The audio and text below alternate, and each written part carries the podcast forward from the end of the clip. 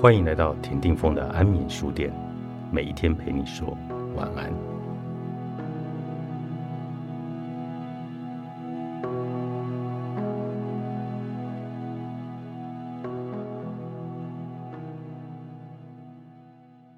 十三世纪时，卢米就知道了呼吸的力量。随着多重迷走神经理论的发展，佩奇博士提醒了我们这股力量的存在。呼吸是一条自律神经系统的直接通路。成人的平均呼吸的频率是一分钟十二到十八次。如果一分钟的平均呼吸速率是十八次，那么一个成人一天就会呼吸二五九零二次，一年九四六零八零零次。到了八十岁时，总共呼吸了七五六八六四零零零次。在每一次气中，每一口气都存在着塑造神经系统朝向安全和连结的机会。自律神经系统会调节我们的呼吸，来回应每时每刻的新陈代谢的需求。我们可以在害怕的呼吸和放松的叹气中观察到这一点。呼吸是自律的，我们不需要思考就会呼吸。我们也可以有意义的来进行呼吸，改变自律神经系统的张力。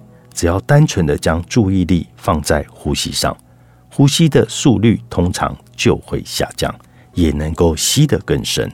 将手放在胸口、腹部上或者肋骨旁，用物理的方式提醒我们呼吸的循环。通常这样也能够改变呼吸的频率和韵律。如果刻意的控制呼吸的韵律，我们会发生什么事呢？透过改变呼吸的类型、频率和比例，我们会投入迷走神经通路，就能影响心跳和传输到大脑的讯息。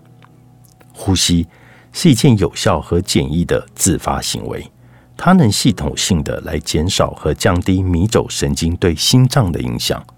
呼吸的自主调节。会影响心理状态，通常也会改善焦虑、忧郁的症状和创伤后的一个反应。普遍来说，较慢、较长的吐气和呼吸的阻力都能够增加副交感神经的活跃程度。吸气和吐气相互的配合，能维持自律神经的平衡；而较快速、不规律的呼吸和急剧的吸气或吐气。则会提升交感神经的活跃程度。从典型的呼吸改为慢速呼吸，能够让平均呼吸的频率和心理状态产生相当大的转变。慢速呼吸可以增加迷走神经的活跃度和副交感神经的张力，如此一来，就可以创造更加的身心幸福感。情绪和呼吸都是相关的。缓慢而深长的呼吸可以有效的抑制忧郁感，在心情不好的时候，放慢以及更深的呼吸可以让人回到腹侧迷走神经的掌控中。当自律神经的状态改变，我们的故事也就能改变。对个案而言，开始参与呼吸通常会触发危险的线索，并激发他们交感神经和背侧迷走神经的系统。有一位个案很精彩的向我描述了，他虽然知道自己在呼吸，但是从来没有专注在呼吸上过。当他的呼吸模式开始改变，他就感受到心里腾出了一块空间，可以专注于其他的事物，而这件事让他感到非常的害怕。第一次练习缓慢而深长呼吸的人，通常会经历交感神经战斗。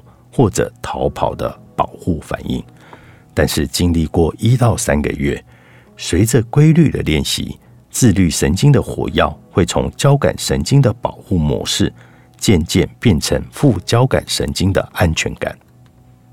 马森和其他同事在瑜伽的初学者身上发现到，用相等的程度的呼吸和吐气来进行缓慢的呼吸。是利用呼吸来体验正向自律切换最简单的方法。利用这项发现，缓慢而平衡的呼吸，也许也是个案安全和成功介绍呼吸练习的好选项。呼吸阻力利用了声门和喉部轻微的收缩来增加抵抗吐气的力道，降低在吐气时的空气流动，能提升迷走神经的活跃程度。